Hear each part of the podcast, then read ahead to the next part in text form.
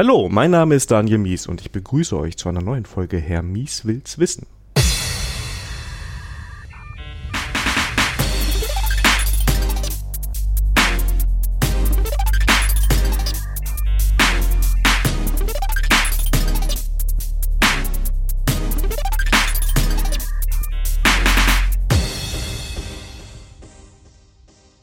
Heute mit dem Manuel. Hallo Manuel. Hallo Daniel. Und zwar zum Thema Traffic und Go so ein bisschen. Aber bevor wir richtig loslegen, ist immer die wichtigste Anfangsfrage, weil der Andreas das immer haben möchte. Ist, die erste Frage ist, was ist dein Twitter-Handle? Äh, Santo, äh, gar nicht wahr, mzapf.de. mzapf.de. Ähm, du kannst das Mikrofon noch so einen kleinen Ticken näher machen. Das So? ist noch, ja, perfekt. Ja. Ähm, Manuel, wir kennen uns selber kaum. Also wir haben zwar miteinander gesprochen, als ich dich dann irgendwann überredet habe, äh, hier, hier dran teilzunehmen, weil du auch empfohlen wurdest von anderen Kollegen. Es ist so, boah, der Manuel, der kann Traffic. Und Traffic ist das heiße Ding, ja, das, was alle interessiert, auch wenn sie es noch nicht wissen. Ähm, Manuel, magst du dich mal kurz vorstellen, wer du Klar. eigentlich bist? Also, mein Name ist Manuel Zapp, wie schon erwähnt. Ich bin jetzt gerade 30 geworden, bin Papa von einer kleinen Tochter und jetzt seit 1.9. hier mit dir bei der Cozentrik. Ähm, ja, bin vorher so ein bisschen durch die Welt, was heißt durch die Welt getingelt, ein bisschen durchs Agenturleben getingelt, bis ich dann irgendwann Gott sei Dank hier angekommen bin. Und ähm, ja, jetzt bin ich auf der guten Seite der Macht. Ja, es ist so ein bisschen Werbung, gell? aber freut mich zu hören. Ähm, schon zwei Monate, da geht's schnell. Zeit verfliegt. Auf jeden Fall. Ähm, das erste, wo- wovon ich von dir gehört habe, ich habe nämlich deine, ähm, deine Vorstellung gelesen. Also für die Hörer, wir haben immer im Blog, kann man im Firmenblog, kann, stellen sich die Leute vor. Und dann stand bei dir diese mysteriöse Programmiersprache, die es, glaube ich, auch schon mindestens zehn Jahre, glaube ich, gibt. Ja, ähm, und ich spreche davon Go. Was ist denn Go? Go ist eine Sprache, die halt vor, ich glaube, mittlerweile sind es fast elf Jahre Google mal ins Leben gerufen hat, die die damals äh, sich selber quasi erfunden haben, um äh, Google-Probleme zu lösen. Also weil sie selber einfach mit, mit ich nenne es mal herkömmlichen Sprachen nicht mehr an, nicht mehr an das Level von Produktivität und Leistung und alles, was man da so an Merkmalen kennt, rankam. Und weil Google Google ist, haben sie sich gedacht, okay, dann machen wir uns halt eine eigene Sprache, dann passt das irgendwie besser. Und daraus ist letzten Endes dann irgendwann mal Go entstanden. Go ben benutzt man heute für, für ganz, ganz viele verschiedene Anwendungsbereiche, wobei der Hauptanwendungsbereich immer ganz, ganz viel Backend-Anwendungen sind. Also es gibt mittlerweile Banken, die zum Beispiel ihre Backend-Anwendungen komplett über Go abfrühstücken. Und wo es halt total gut ist und total stark ist, ist eben dieser ganze Infrastruktur-Service-Bereich, sag ich mal. Also wenn man sich Kubernetes anguckt, das ist in Go geschrieben, guckt man sich Istio an, ist alles in Go geschrieben. Und da schließt sich dann so ein bisschen der Kreis, warum äh, Traffic auch in Go geschrieben ist. Äh, was macht Tr- Traffic jetzt aus? Also ich habe es immer so ein bisschen bei mir verortet, ähm, so als äh, so eher als systemnahe Sprache, also sagen wir mal eine Alternative zu den C-Sprachen so oder vielleicht Alternative zu Rust. Wie hebt Go sich da so ein bisschen ab? Ah, Ich weiß nicht, ob man das abheben nennen kann. Ich würde es vielleicht abgrenzen nennen. Ähm, der Unterschied andersherum, Go ist relativ, oder es ist, es ist performant, es ist performanter als zum Beispiel in Java, kommt natürlich aber nicht an ein ganz nativ geschriebenes C oder so dran. Das ist einfach noch schneller. So braucht man, also kann man Ja. sagen, was man will, ist halt so. Ähm, was es ganz gut hinkriegt, ist dieses ganze Memory Management. Das ist das, warum es das halt auch so, so performant macht. Ähm, es gibt böse Zungen, die sagen, naja, für alles, was du Go nimmst, kannst du auch Rust nehmen, weil es halt einfach noch Memory safer ist. Du kannst dir keine, keine Segfaults schaffen und keine Ahnung. Ob das jetzt so stimmt oder nicht, keine Ahnung. Ich habe mir ehrlich gesagt Rust mal irgendwie drei Minuten angeguckt und dachte so, oh Gott, das verstehe ich niemals, weil das irgendwie total abgehoben ist. Ähm, äh, ich finde, das ist der Vorteil an Go. Wenn man sich Go irgendwie die Syntax anguckt, denkt man im ersten Moment auch, okay, das macht ja irgendwie alles gar keinen Sinn, was da steht. Aber dann schaut man sich drei Minuten an und hat zumindest schon mal so ein Grundfeeling davon verstanden zu haben, wie das da gerade so aufgebaut ist.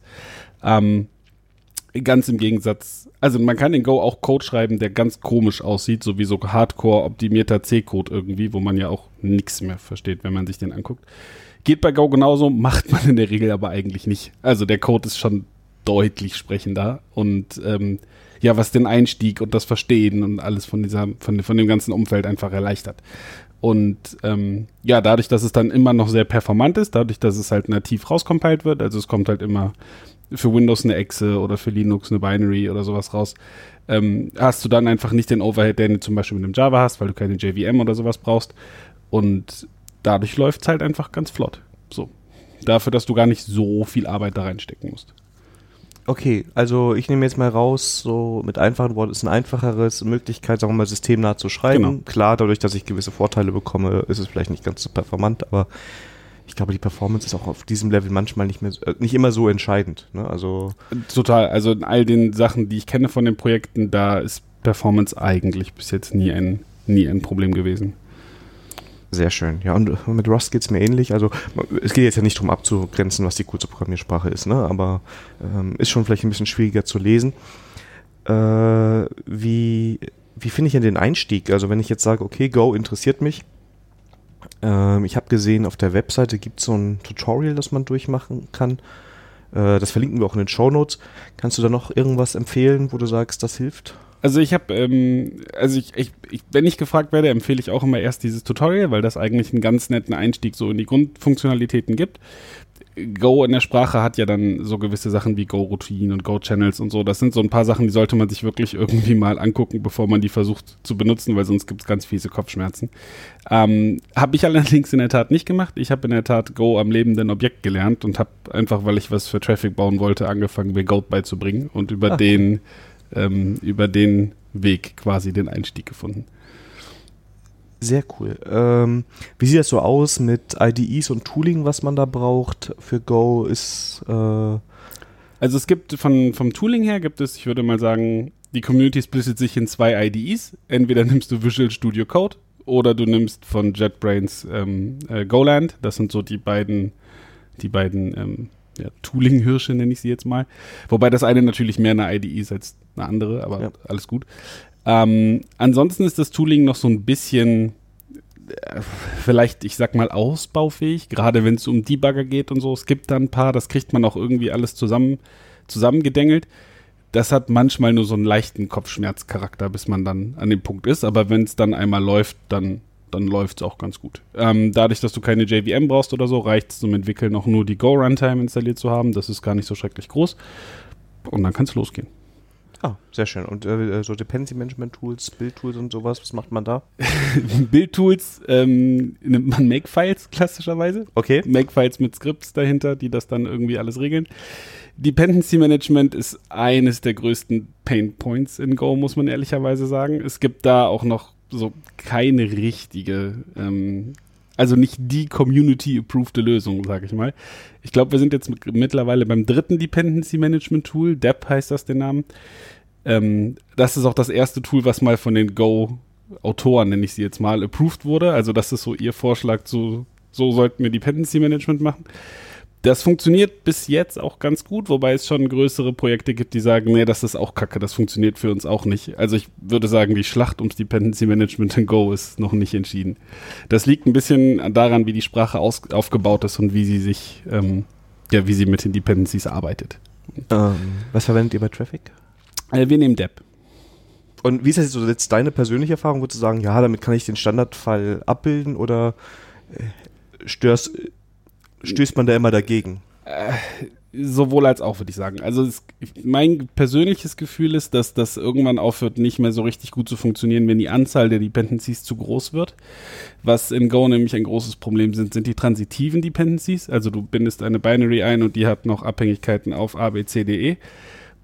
Und das wird dann irgendwann echt krude. Und ähm, Depp hat zum Beispiel das Problem, dass es eine Zeit lang gar nicht immer nur eine Dependency wieder updaten konnte, sondern hat dann den kompletten Baum immer geupdatet, was dann mit diesen ganzen transitiven Dependencies irgendwann echt uncool ist. Ähm, äh, da gibt es mittlerweile Wege drumherum. Also du kannst so gewisse Skript setzen, dass das eben nicht gemacht wird, dass nur diese eine Dependency geupdatet wird und so. Aber es ist noch so ein bisschen, ähm, ja, krude, nenne ich es mal. Für kleine, kleinere Projekte alles gut. Auch meine persönlichen Projekte, die ich in Go habe, alles gut. Das macht Depp alles ganz gut. Aber sobald die Anzahl der Dependencies wirklich groß wird, dann ähm, ja, wird auch das irgendwie krude. Es gibt ähm, so einen neuen Ansatz, GoMod heißt der. Den habe ich mir persönlich aber noch nicht angeguckt, weil die Stimmung da noch nicht so richtig gut in den Communities. Also da sagen viele Projekte schon, bevor sie es überhaupt richtig ausprobiert haben, nee, das tut für uns auch nicht. Von daher bleibe ich erstmal bei Depp. Aber das ist ja cool. Dann äh, installiere ich mir das Binary, hole mir VS Code, habe ich wahrscheinlich eh installiert. Wahrscheinlich schon. Äh, mit der Extension für Go wahrscheinlich gibt es auch Genau. was Schönes. Ähm, und dann Depp für den Anfang und dann kann man loslegen. Genau. Sehr schön. Gibt es irgendwelche Libraries, Frameworks, die man kennen sollte, je nach Anwendungsfall, wo du sagst, boah, hey, keine was, hier der Webserver ist total geil, oder? Also es gibt, ähm, wenn, wenn du das, ich fange eins vorher an, das ist in der Go-Community immer noch so der leichte Krieg, so entweder nimm Standard-Library oder nimm direkt ein Framework, was dir irgendwie alles bietet. okay. Wenn man ähm, erstmal den Framework nehmen möchte, was einem alles bietet, ist gerade für den Webbereich äh, Buffalo heißt das, Go Buffalo zum Beispiel extrem gut, weil das, ähm, ja, das ist schon so ein, so ein full-fledged Web-Framework einfach, bringt dir ein Web mit, bringt dir Router mit, bringt dir ein ORM für den Datenbankzugriff und alles, was dazugehört, so mit. Wenn man mal irgendwie einfach eine Applikation schreiben will, ohne sich jetzt um links und rechts erstmal groß zu kümmern, nimmt man das. Ansonsten gibt es ganz, ganz viele kleine Lips, die ähm, einem das Leben, wenn es dann mal irgendwie spezieller wird, äh, leichter machen. Zum Beispiel so Negroni für Router oder so. Da gibt es so eine Liste, die können wir einfach mal zusammenschreiben, in die Notes packen und dann Cool. hat man dann einen, einen Anfangspunkt. Also Buffalo ist so ein bisschen wie Django oder Rails. Also ja, so, ne? genau. Ist auch in der Tat davon stark angehaucht. Also es gibt viele Konzepte, die man da wiederfindet. Cool. Aber das klingt auf jeden Fall so, dass man, sagen wir mal, je nachdem, unabhängig von den Anwendungsfällen, äh, mit Go gut vorankommt. Ja, definitiv. Sehr schön. Ähm, ja, eigentlich, das Thema ist ja heute äh, äh, Traffic. Spreche ich es richtig aus? Traffic, also wie Traffic ausgesprochen, okay. Ähm, weil die Schreibweise ist ja so ein bisschen so nordisch. Ja, und jetzt haben wir gerade auch noch den, die Unicode Characters dafür reingemacht, dass es auch überall richtig gerendert wird und so. Dieses A und E verschlungen. Ich weiß gar nicht, was der richtige Begriff dafür ist. Ja, ich auch nicht. Dürft ihr gerne in die Kommentare schreiben unter der Folge, wer das weiß. Äh, dem gebe ich gerne mal einen Aufkleber oder sowas. ähm, gut. Also, hat aber sonst, äh, das ist nur das, weil das cool aussieht mit dem AE. Also hat jetzt nicht irgendwie Nein, nordische Wurzeln. Nein, nein. irgendwie. Äh, Das hat französische Wurzeln. Okay, haben die auch das AE, weißt du das? Jetzt Also mein Französisch in der Schule ist lange her, aber ich glaube, sie haben das nicht. Ich glaube, das war warum auch immer. meins ist auch lange her und war nicht sehr erfolgreich. Ja, das kann ich bestätigen. Ähm, okay. Äh, Lieblingsfrage am Anfang ist bei mir immer, was ist das eigentlich? Also, was macht Traffic?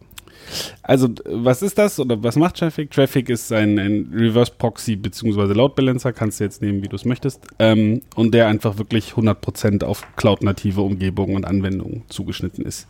Ähm, das heißt, alles, wo es irgendwie um Docker Swarm, Kubernetes, so diese ganzen großen Keyplayer, die es in diesen containerbasierten Cloud-Environments gibt, da macht er seinen Job ganz gut.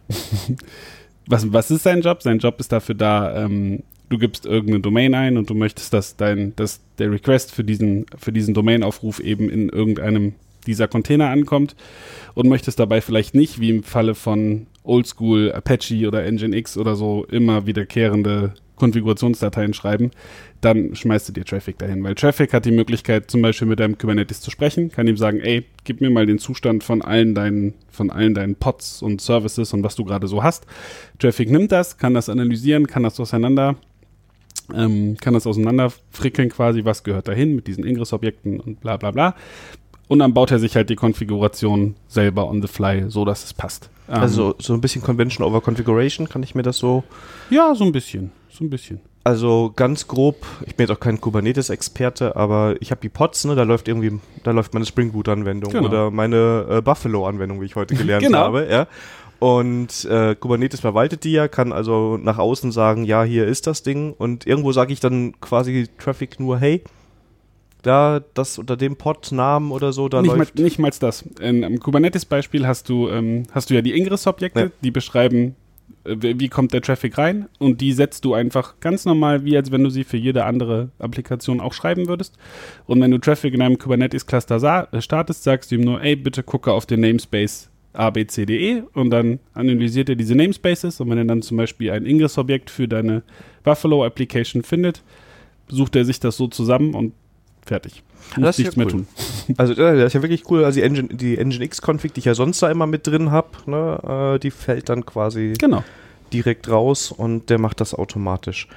Ähm, ich weiß gerade so überschro- erschrocken, Nginx ist jetzt schon oldschool, also ist das schon, sind wir schon so weit? Ja. Na, oldschool ist es noch nicht. Und der Nginx hat sicherlich auch seine, ähm, seine, seine Vorteile und seine Anwendungsbereiche.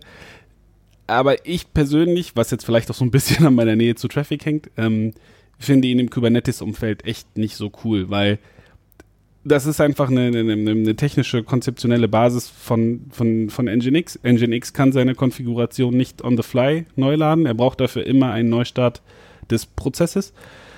Und auch wenn es einen, einen guten Nginx Ingress Controller für Kubernetes gibt, sobald sich etwas an der Konfiguration endet, ändert, weil irgendwie sich eine Container-IP von einem Pod geändert hat, muss der den Prozess neu starten. Und das heißt, du hast potenziell die Chance, dass du, dass du halt Requests verlierst, so, weil ich meine, das Ding muss sich halt neu starten.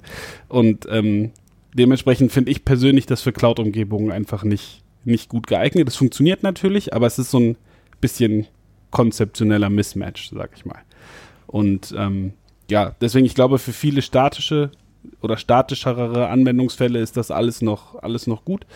Der kann auch ein paar Sachen, die Traffic nicht kann, ist auch so konzeptionelle Grundsachen, in welche Richtung du dich halt irgendwie bewegst.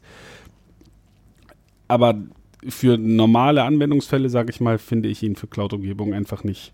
Ich sag mal nicht die erste Wahl, um es mal so zu formulieren. Okay, aber das ist ja schon eine schöne Abgrenzung. Das heißt, wenn ich jetzt weiterhin bei mir auf meinem privaten Server ein bisschen was laufen habe, wo ein paar Anwendungen auf ein paar Ports hören und ich möchte einfach äh, den äh, was da vorgeschaltet haben, was ich ja normalerweise möchte, dann nehme ich weiter ein Engine X. Ich habe eine, eine Konfiguration, alles genau. gut, ne, kann ich mir zusammen googeln. Und ähm, bei Traffic, wenn ich also quasi äh, meine Cloud-Umgebung habe, mein Kubernetes läuft da, den hänge ich da rein, der erkennt den meisten Kram mit wenig genau. Konfiguration und vor allem ähm, habe ich halt keine zusätzliche Konfiguration, die ich schreiben und beachten muss. Ne? Also ja, genau. Was du, cool. was du, äh, es gibt natürlich auch eine Konfigurationsdatei für Traffic, ganz klar. Ähm, das hängt aber damit zusammen, je nachdem, was für weitere Features, nenne ich sie jetzt mal, äh, du aktivieren möchtest. Traffic hat zum Beispiel eine integrierte Let's Encrypt-Zertifikatsgenerierung, die du aber zum Beispiel über die Config-Datei aktivieren würdest. Oder musst du einschreiben, hey, ich möchte jetzt Let's Encrypt und meine Let's Encrypt E-Mail-Adresse ist abcde irgendwas und so. Packst deine fünf Werte da rein, speicherst die Config-Datei, Sache fertig. Dann macht Traffic für dich als Let's Encrypt. So. Ähm, deswegen so ganz ohne Config-Datei kommst du nicht aus. So, ja. die äh, wirst du immer mitschleppen. Aber der Aufwand ist meiner Meinung nach einfach geringer als bei einem als bei einem Nginx zum Beispiel. Aber ich brauche jetzt nicht immer eine Config-Datei, sondern nur, wenn ich sage, okay, ich habe jetzt gerade dieses spezielle Feature, was ich brauche. Genau. Du kannst sonst auch alles, was du über die, über die Traffic, äh, über die Konfigurationsdatei abbilden können wollen würdest, könntest du theoretisch auch über Command-Line-Parameter einfach mitgeben mit minus, minus irgendwas. Ähm, das heißt, an einem, einem, einem äh, Kubernetes-Beispiel würdest du einfach nur sagen, minus, minus Kubernetes, solange Traffic in Kubernetes-Environment läuft und dann ist fertig. Dann kann Traffic sich das zusammensuchen, holt sich halt, ne, verbindet sich mit der Kubernetes-API, holt sich die ganzen, die ganzen Informationen, die sie braucht und los geht's. Du hast ja gerade als Vorteil genannt, dass du den Traffic nicht neu starten musst, wenn sich da die Konfiguration ändert. Ist das jetzt was, was einer der Gründe war, warum da Go dahinter ist? Oder gibt es andere Gründe, warum Go speziell dahinter ist? Oder ist das einfach so jetzt gekommen, die Leute haben das in Go geschrieben und das war cool? Also, ähm, meines Erachtens nach war der Grund dafür, dass es einfach, wie du schon sagtest, eine relativ hardware-nahe Sprache ist. Das heißt, du hast einfach schon mal per se diesen Performance-Vorteil, nenne ich es jetzt mal dadurch, dass es einfach in der, dann darüber hinaus, dadurch, dass es in diesem ganzen Cloud-Umfeld läuft und einfach ganz viel im Cloud-Umfeld in Go geschrieben ist, macht es halt auch Sinn, die Sprache da weiter zu verwenden, damit der Stack halt einfach derselbe bleibt. Und der Einstieg ist einfach relativ gut machbar, so dass du halt auch einfach schnell in die Thematik reinkommst und dementsprechend deinen Code schreiben kannst. Man muss immer bedenken, dass Traffic am Anfang von, also innerhalb, ich glaube, von zweieinhalb Monaten in der allerersten Version von einer Person damals geschrieben wurde, von Emil. Und ähm, ja, er braucht einfach eine Sprache, in der er schnell durchkommt irgendwie. Und dann ist seine Wahl dadurch eben äh, auf Go gefallen. Ja, so wie wir es alle machen würden. Ne? Also wenn ich jetzt ein neues Projekt mache, nehme ich erstmal das, die Sprachen, die genau. das für mich, ähm, die das für mich ähm, am besten machen. Äh, siehst du noch irgendwo Schwächen oder du bist jetzt ja auch als Contributor drin, Entwicklungspotenziale, wo ihr so in den nächsten äh, Versionen vielleicht sogar dran seid, was ihr da machen wollt? Also äh, Leute, die so ein bisschen in der Traffic-Community sich, ähm, ich sag mal, ein bisschen auskennen und auch irgendwann fleißig unsere Release-Notes lesen, werden, oder ihnen wird im letzten Blogpost aufgefallen, dass, aufgefallen sein, dass wir bis jetzt sehr viel Wert darauf gelegt haben, dass wir keine Breaking Changes zwischen den Versionen haben. Also, dass wenn du irgendwie, du hattest deine, deine Traffic-Konfigurationsdatei, du hast von mir aus von 1.4 auf 1.5 geupdatet und es geht nichts kaputt. Es läuft einfach exakt so weiter wie vorher. das hat dazu geführt, dass wir in Feedback, was wir von den Usern bekommen haben, sei es jetzt in Issues, die sie auf GitHub aufgemacht haben oder in möglichen Pull-Requests, teilweise sehr strikt waren und Sachen abge abgelehnt haben, weil wir gesagt haben, nee, das passt jetzt irgendwie nicht in unsere Architektur. Wenn wir das jetzt machen, haben wir viel, also haben wir einfach viel Potenzial, was kaputt gehen kann. Wir verstehen aber deinen Request und finden ihn wirklich wertvoll, aber nicht jetzt. Und wer seit dem letzten Release von 1.7 so ein bisschen darauf achtet, was wir tun, dem wird aufgefallen sein, dass wir viele dieser Restriktionen haben fallen gelassen haben. Ähm, das bedeutet, wir machen mal, um das so zu formulieren, einen großen Umbau und ähm, schauen mal, was wir noch so an Features äh, dazu kriegen können, weil wir Gott sei Dank eine sehr aktive Community haben, der die uns wirklich gut mit Feedback versorgt und die uns gut sagt, hey, pass auf, das wäre noch cool oder das wäre noch cool. Und ähm, wir hören das, auch wenn wir vielleicht nicht immer für den Nutzer ersichtlich sofort darauf reagieren, aber wir hören das und ähm, ja, wir sind gerade fleißig, um das mal so zu formulieren. Sagt er und grinst. ähm, klingt nach einer Version 2, ne, oder? Also ob man das jetzt eine 2 nennen kann, weiß ich nicht, aber wir machen uns wirklich große Gedanken darüber und bauen gerade einfach ganz massiv um, um, ähm, um einfach Feedback besser benutzen oder um Feedback, was wir bekommen haben und ablehnen mussten, wieder, ein, wieder einbinden zu können und wieder einbinden zu können. Ich meine, wächst ja so ein bisschen, ne? Ich meine, man bekommt Feedback, man versteht vielleicht auch die Probleme seiner Nutzer Genau. besser und dann merkt man irgendwann, okay, wenn ich jetzt selber mal mich bewege hier in meinen Fundamentals in der Anwendung, dann kann ich da auch ähm, mehr, mehr beliefern. Ne? Das klingt Genau. ja schon mal, schon mal ganz gut. die, die Userbase hat sich einfach ganz stark entwickelt und dementsprechend sind auch immer mehr, mehr Feature-Requests und mehr Anfragen und äh, überhaupt über Use Cases erst gekommen, Sachen, wo wir auch gar nicht dran gedacht hatten, ey, dafür könnte es ja auch ganz gut funktionieren. Und da gab es dann halt einfach wirklich viele Sachen, die ähm, ja, die einfach wirklich vollkommen valide waren. Also wir konnten den, den Kunden, äh, den Kunden, sag ich schon, den Benutzer verstehen, warum, wieso, weshalb. Aber wir konnten ihm einfach nicht helfen, weil es hätte so einen großen, so einen großen Umbau ähm, benötigt, den wir an der Stelle einfach nicht, nicht liefern wollten. Und ähm, ja, irgendwann bist du halt an dem Punkt, irgendwann musst du mal anfangen, weil sonst verpasst du den Absprung. Und ähm, ja, an dem Punkt sind wir jetzt und räumen auf, sag ich mal. Sehr cool. Ähm, auf der Webseite sind vier so Hauptfeatures, da können wir ja mal kurz drüber sprechen, ein paar Ja. haben wir schon gemacht. Das erste war jetzt Auto-Discovery, ne? also ich habe eigentlich wenig oder keine Konfiguration. Ne? Außer du möchtest besondere Sachen haben. Genau, ne? ja, klar. Also du kannst zum Beispiel gerade im Kubernetes-Umfeld, du kannst dein Ingress-Objekt mit Annotations zuwerfen, wenn du das möchtest, um das Verhalten quasi entsprechend zu manipulieren. Aber du musst es natürlich nicht. Ja, aber ich sag mal jetzt so Hallo Welt Beispiel oder ich bin, ich hatte bis jetzt ein Engine nix und merke, ach, das ist mit so viel Konfiguriererei. Dann haue ich stattdessen so einen Traffic da rein und der, sagen wir mal, den Standard Use Case habe ich Deckt relativ ab. einfach abgedeckt. Ja. Cool. Das ist Autoscurry. Ähm, Tracing, äh, was ist darunter zu verstehen? Das war der zweite Punkt. Das Verhalten, wie sich Traffic mit einem Request ähm, quasi verhält. Also wirklich Analysierbarkeit des Prozesses von Annahme des Requests von Traffic bis hin zum Durchproxyen an den designierten Container. Da ist mir mich, ja, es ist, ist ein, gut, dass wir da drauf gekommen sind. Ist nämlich noch eine Frage, sonst hätte ich die vergessen. Auf der Website ist mir aufgefallen, dass da wirklich viele fancy Screenshots sind. Also da ist auch noch so eine Web-UI dabei, wo ich dann mir das alles angucken kann, wie verhält sich das gerade. Cool. Sehr schön. Gibt es.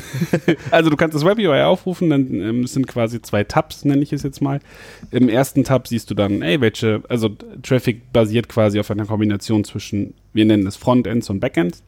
Das Frontend ist, äh, auf welche Domain höre ich denn eigentlich gerade? Müssen bestimmte Header gesetzt sein? Ist es HTTP? Ist es HTTPS? So, dieser Kram ist für uns ein Frontend. Und ein Backend ist dann quasi die Verbindung zwischen dem Traffic, nenne ich es mal, und dem Container, in den dann wirklich der, der Request weitergeleitet werden soll. Also welche Priorität hat dein Backend, welche, welche äh, Gewichtung hat dein Backend, welchen Load Balance ähm, Algorithmus verfolge ich? Ist es ein, ein, ein, ein, ein Round Robin oder was auch immer man möchte? Und im, im Web UI rufst du das halt einfach aus und siehst halt genau die, die Config, die es sich quasi discovered hat und ähm, kannst dadurch halt immer den Status absehen. Und im zweiten Tab ist es so ein bisschen, ich nenne es mal den Health-Tab. Also da steht, wie lange läuft Traffic schon, wie viele Requests mit welchen Statuscodes hat er verarbeitet, hat er durchgelassen, wie ist generell die Errorrate, halt was du halt so brauchst, um zu wissen, ob das Ding gerade tut oder tot ist. genau, was auch das dritte coole Feature ist, was, oder was das dritte Feature ist, das beworben wird, nämlich Metriken. Genau. Kann ich auch konfigurieren drin? Also könnte ich jetzt in der Web-UI schon so ein bisschen. Das kannst du zum Beispiel nicht, ist ähm, aber auch etwas, was schon, ich sag mal, mehr als einmal angefragt wurde. Wäre wär schon mal cool, ne? Also zumindest, wobei man natürlich dann wieder das Problem hat, wo speichert man das ab und so, ne? Und genau, deswegen haben wir uns bis jetzt auch bewusst dagegen entschieden, sag ich mal, weil wir bis jetzt halt wirklich ohne eine Datenbank auskommen, weil den Hauptteil der Daten kriegen wir einfach von dem jeweiligen Orchestrator, sei es von einem Kubernetes oder von einem Docker Swarm oder keine Ahnung. Und ähm, ja, dann irgendwie eine Konfigurationsdatei mit ein paar Zeilen dazu zu schreiben und wir sind fertig. So, das ist halt schon ein großer Vorteil. Und dann ne, wie du schon sagtest, will man es speichern, braucht man dann eine externe Datenbank, nimmt man dann irgendwie so eine File-Storage ja. supportete Datenbank oder so, dann hat das halt direkt so einen riesen Rattenschwanz. Und ähm, ja, deswegen haben wir uns da bis jetzt noch gegen entschieden. Ja, macht ja, äh, stelle ich mir jetzt auch für die Einführung schwierig vor, ne? weil ich dadurch wieder mehr Technologien rein genau. habe oder ich muss für alles möglichen Datenbanktreiber haben und unterstützen. Ne? Genau. Ähm, das wäre dann schon doof, aber ist ja die Frage, ob es jemandem reicht, dass dann nur eine Konfiguration angezeigt wird nach dem Motto, ja, du kannst jetzt hier rumklicken und dann sagt der generiert Config und dann das musst du jetzt selber speichern. Also spannend. Habt ihr schon Favoriten, wie ihr es machen wollt? Oder? Der hat noch nicht. Das ist, ein, das ist eine, ähm, eine sehr sachliche, aber eine schon sehr lang andauernde Diskussion, weil, also auch nicht nur intern, auch mit der Community, weil ja, das ist halt einfach schwierig. Ne? Es gibt, gibt für jede Seite irgendwie Vor- und Nachteile und sich da wirklich für eine Seite zu entscheiden, ist wirklich schwierig. Aber Gott sei Dank ist es bis jetzt auch tatsächlich noch nicht so nötig, da sich der, der Konfigurationsaufwand halt wirklich noch in Grenzen hält. Ähm, ich glaube, sollte das irgendwann mal eine gewisse Grenze überschreiten, willst du vielleicht einfach nicht mehr alles in der Datei pflegen. Vielleicht hast du dann noch selber irgendwie mehr Motivation, ey, nee, ich würde das jetzt gerne zusammenklicken, keine Ahnung. Auch wenn das so ein bisschen gegen dieses 12-Faktor-App-Prinzip ist, das sagt ja, packst dir lieber einen Config-File, aber egal. Ähm, ja, ist noch nicht nicht entschieden, schauen wir mal. ich meine, andere kamen auch ohne aus. Ne? Also Nginx, also ich bin jetzt kein Experte auf der, dem, in dem Gebiet, aber bei Nginx habe ich ja auch immer, dass ich in die Konfiguration der Datei ran muss und das ist bei Nginx, bei HA-Proxy, bei, weiß ich nicht, kannst du dir aussuchen, so, die, das ist halt bei allen so. Eben, dann ist der Druck auch nicht so groß, ne? genau. solange man das, ja, weil da ist ganz schön Rattenschwarz sein, das stimmt. Ähm, ja, das vierte Feature war jetzt HTTPS, das hatten wir aber schon, also ich lege eine Config-Datei rein, trage fünf Properties ein und dann macht er mir ein Let's Encrypt. Genau. Du kannst natürlich auch, wenn du eigene Zertifikate hast, kannst du die ihm auch mitgeben, dann macht er das auch. Aber gerade in diesen Cloud-nativen Umgebungen ist es mit so einer automatischen Let's Encrypt-Generierung halt ähm, sehr angenehm, sag ich mal. Ja, eben, weil wenn er das alles ähm, übernimmt und für einen verwaltet, ja. Das ist genau hier das, was man eigentlich haben möchte, würde ich genau. sagen. Ne?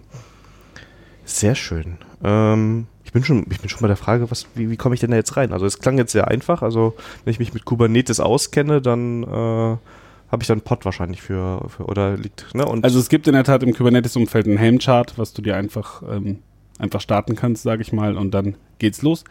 Dadurch, dass es ähm, Go ist, reicht es aber auch im einfachsten Falle immer, die halt einfach die Binary zu nehmen. Ne? Wir, wir compilen jeden Release auf, also Cross-Plattform, das heißt, da kommen Windows-Exen bei raus, Binaries und was auch immer. Das heißt, du kannst im Zweifel auch einfach mal die Binary nehmen und starten und gucken so, was passiert. Alternativ einfach das Docker-Image, was, im was im Prinzip aber dasselbe ist. Es ist ein, ich glaube, 22 MB großes Docker-Image, weil es einfach nur die Binary ist. So. Ja, ein Image, das Binary wird runtergeladen und gestartet und genau. fertig ist. Ne? Ja, äh, das klingt ja schon mal äh, sehr gut ja, es klingt, nutzt du es, nutzt du es überall, weil du jetzt auch Maintainer bist oder sagst du jetzt für den Standardfall, also wenn ich keine Cloud habe? Äh also dich, ähm, ja, das, bei mir jetzt eine schwierige Frage, weil ich habe eigentlich alles, was ich so habe, in der Cloud liegen. Ähm, und da benutze ich dann natürlich überall. Ähm, wie ich aber schon sagte, es gibt zum Beispiel gerade im Unterschied zum Nginx, Traffic kann nur auf dem, auf dem Layer 7, also nur HTTP, HTTPS und so weiter ähm, agieren. Möchte ich zum Beispiel jetzt aber, weiß ich nicht, eine Datenbank load balancen oder so. Dann kannst du Traffic halt nicht nehmen, weil Traffic kriegt das auf das Level einfach nicht hin. Wäre zum Beispiel ein Fall, wo man dann vielleicht einen HA-Proxy oder ein Nginx oder weiß ich nicht, irgendwas nehmen wollen würde, so oder ein RabbitMQ oder was auch immer, total egal. Ähm, aber für so den Standardfall, gerade jetzt mit diesen ganzen Cloud-Kubernetes-Anbietern, sei es irgendwie Google Cloud mit ihrer Kubernetes-Engine oder äh, Amazon oder Azure, es ist total egal da benutze ich dann nichts anderes mehr als ein Traffic. So, weil das ist einfach so easy aufzusetzen und nimmt einem so viel Schmerz ab.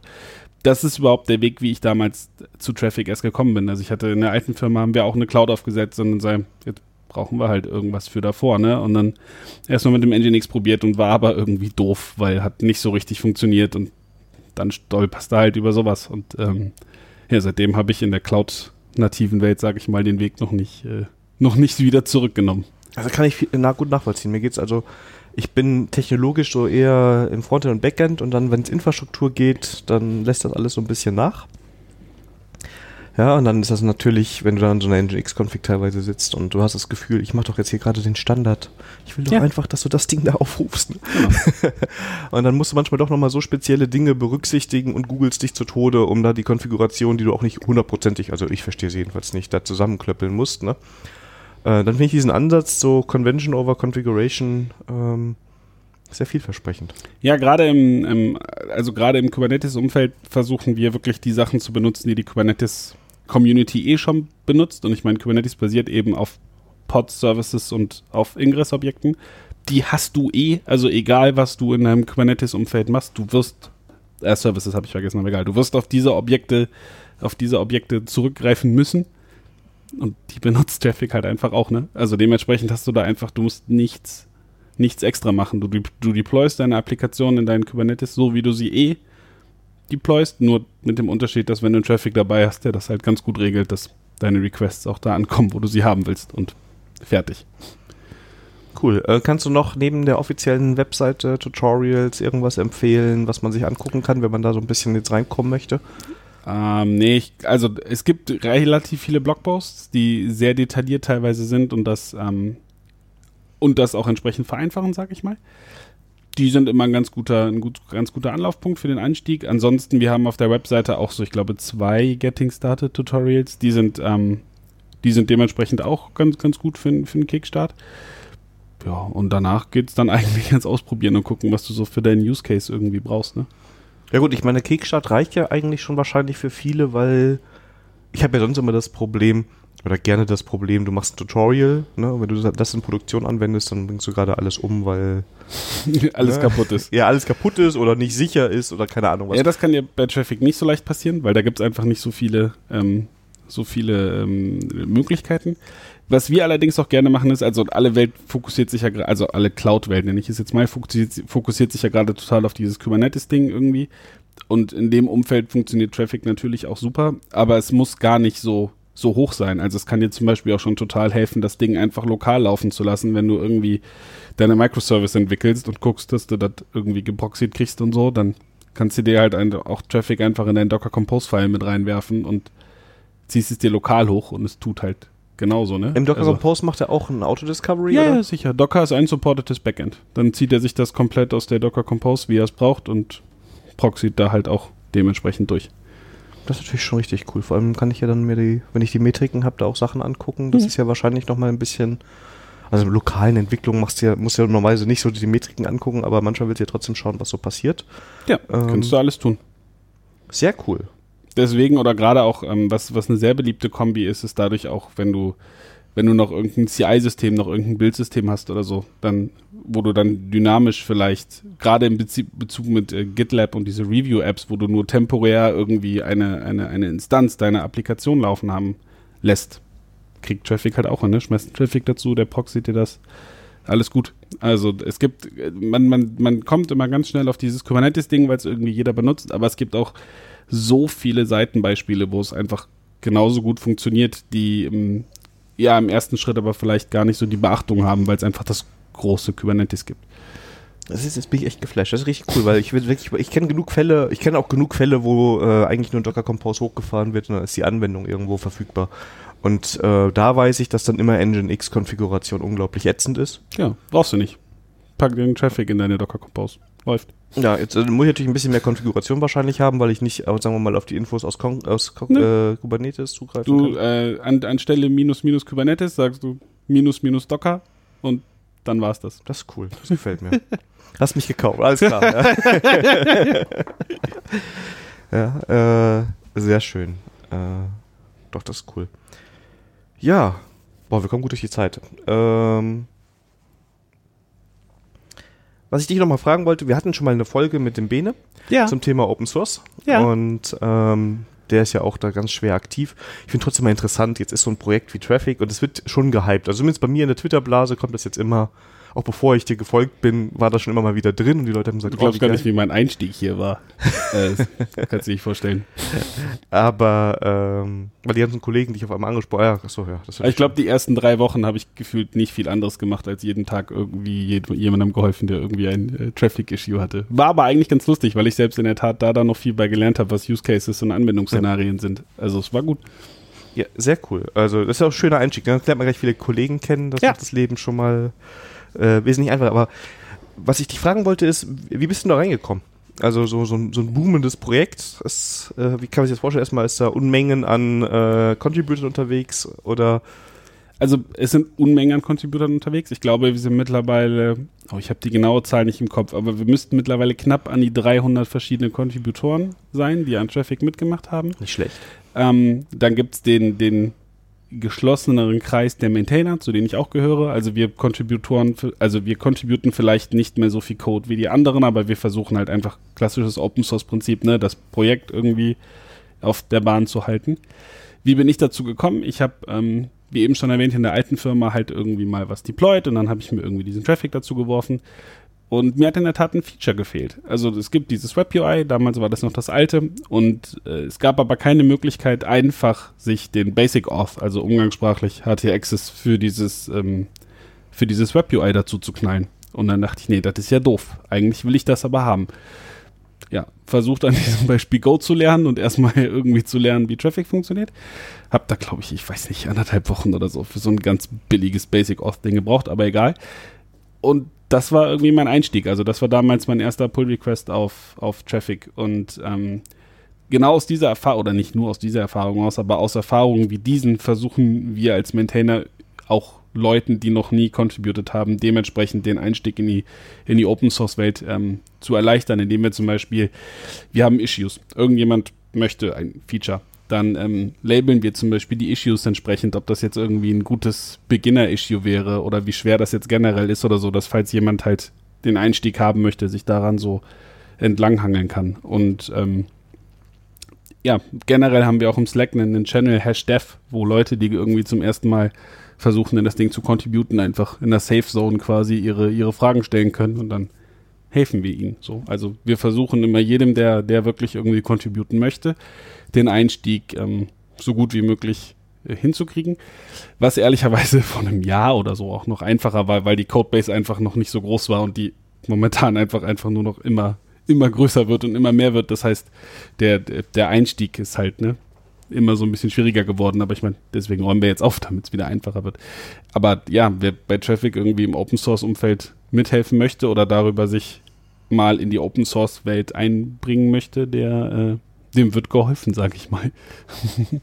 Sehr schön. Also ja, also ich finde das schon mal gut. Kenne ich auch von anderen Projekten, dass diese Beginner-Issues gelabelt werden. Ne? Das macht ja schon wirklich. Ähm, aber ob man dann noch über Go lernen will, muss man wahrscheinlich Go vorher mal sich ein bisschen angeguckt haben. Ne? Äh, Bei mir nicht. Ich habe daran Go gelernt. Ich habe äh, hab mir den Source Code angeguckt, habe gemerkt, okay, so ich kann mir so ein bisschen vorstellen, was da gerade irgendwie passiert.